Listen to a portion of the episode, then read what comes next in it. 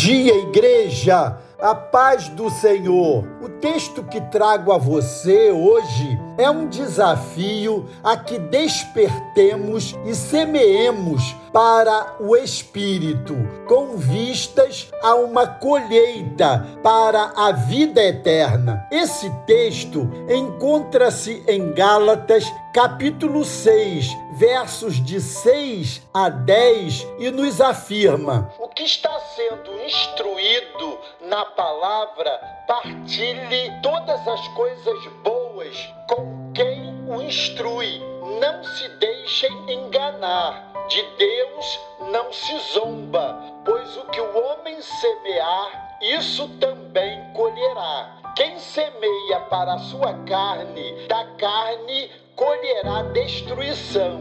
Mas quem semeia para o espírito, do espírito colherá a vida eterna. E não nos cansemos de fazer o bem, pois no tempo próprio colheremos, se não desanimarmos. Portanto, enquanto temos oportunidade, façamos o bem a todos, especialmente aos da família da fé. Além da semeadura, e colheita apresentada aqui pelo apóstolo Paulo mostra o quão ordeira e implacável ela é. Só colhemos aquilo que plantamos. Como cristãos, somos chamados a semear para o Espírito. Aliás, esse é o nosso tema hoje. Semeemos para o Espírito.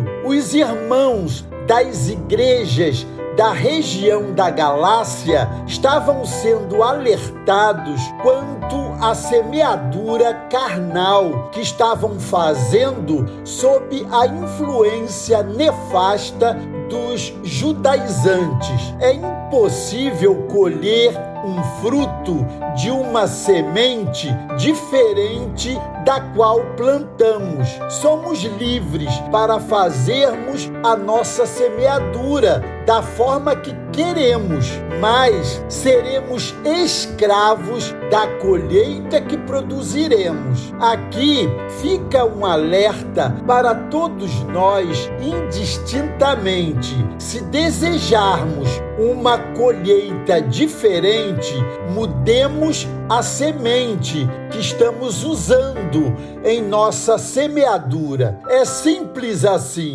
Nenhuma semeadura fica sem colheita. Há vários tipos de sementes. Algumas frutificam logo, outras levam anos para dar seu fruto, mas cedo ou tarde a colheita vem. Portanto, tenhamos cuidado com as sementes que temos semeado. A semeadura do cristão implica em pelo menos três atitudes fazer-se participante de todas as coisas boas a aquele que o instrui na palavra de Deus. 2.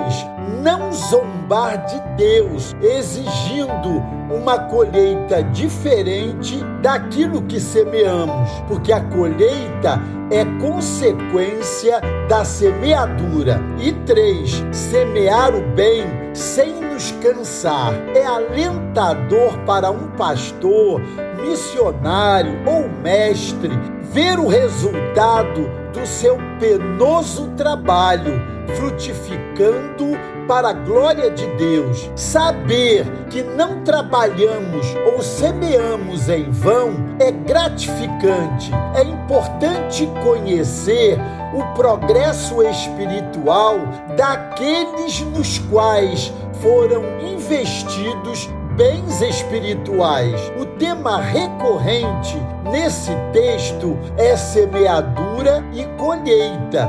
Zombamos de Deus quando desejamos colher um fruto diferente da semeadura que fizemos. Amados, palavras são sementes, atitudes são sementes, decisões e escolhas são sementes, intenções e inclinações são sementes. Assim, sejamos agradecidos àqueles que nos ministraram a palavra. Deixemos que eles saibam que crescemos na graça e no conhecimento de Deus. Cuidemos das nossas semeaduras. Semente bendita produz fruto bendito. Semente maldita produz fruto maldito. Semear para o espírito gera vida, semear para a carne